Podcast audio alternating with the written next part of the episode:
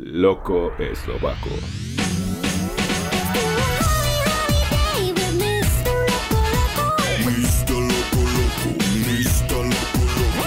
Hola a todos y todas. En una semanita me gustaría hablar sobre cosa que es para mí lo más favorita cuando viajo y son las emociones. Porque cuando viajas, sí, hay muchas cosas que te encanta, como cultura diferente, puede ser persona más tolerante cuando viajas, también tener horizontes ampliados y claro, aprender un idioma, ¿no? Pero lo más interesante son las emociones, cuando puedes disfrutar espontaneidad, pasión, ¿sí? Que sientes que vives, ¿no?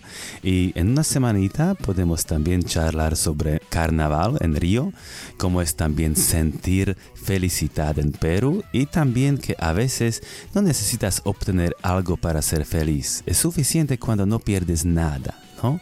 Y tienes habilidad de valorar.